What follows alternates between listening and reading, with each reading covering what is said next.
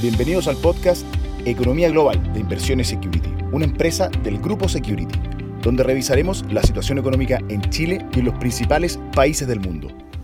Hola a todos, bienvenidos. Soy Lucas Villaseca, gerente de activos internacionales en Inversiones Security, y en nuestro podcast de Economía Global de esta semana revisaremos el panorama global y local y las oportunidades para la deuda corporativa latinoamericana en dólares en el desafiante contexto actual.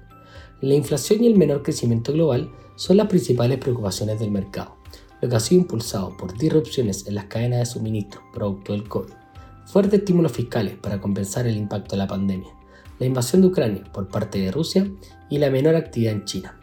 En línea con las expectativas del mercado, la Fed subió la tasa en 75 puntos base durante su última reunión de política monetaria, dejando la tasa de instancia en un rango de 3,75 a 4% anual.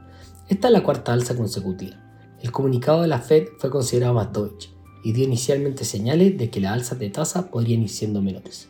Sin embargo, Jerome Powell en la conferencia de prensa mantuvo un discurso considerado más restrictivo, dando a entender que la tasa terminal podría ser más alta de lo esperado y que prefieren restringir las condiciones financieras un poco más de lo necesario que quedarse corto en este proceso, lo que genera dudas sobre la capacidad de un aterrizaje suave por parte de la economía estadounidense. Hemos observado una fuerte apreciación del dólar con respecto a gran parte de las monedas globales. Esta tendencia es difícil que se revierta por ahora, en un escenario de mayor probabilidad de recesión en muchos países y donde el dólar es considerado una moneda refugio. Con respecto al petróleo, se espera que los niveles de inventario se mantengan bajos, lo que genera riesgo al alza en los precios en el mediano plazo.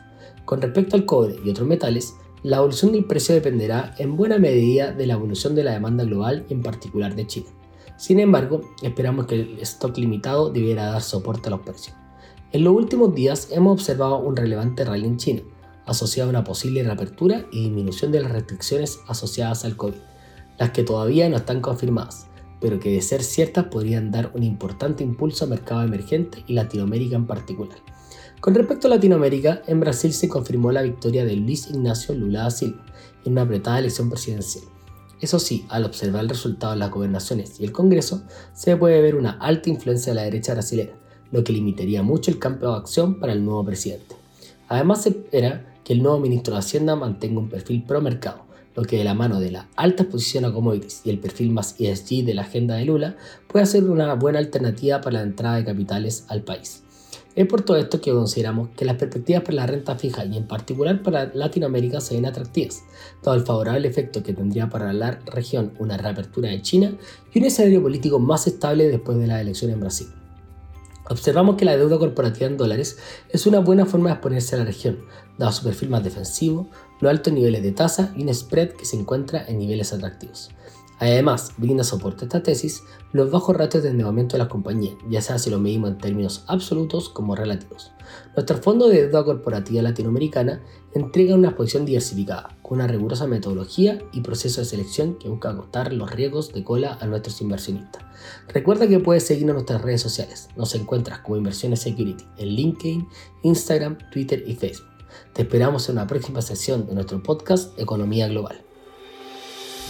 Te invitamos a revisar todos nuestros contenidos digitales en nuestro sitio web, Spotify y YouTube de Inversiones Security, una empresa del grupo Security. ¿Quieres? Puedes.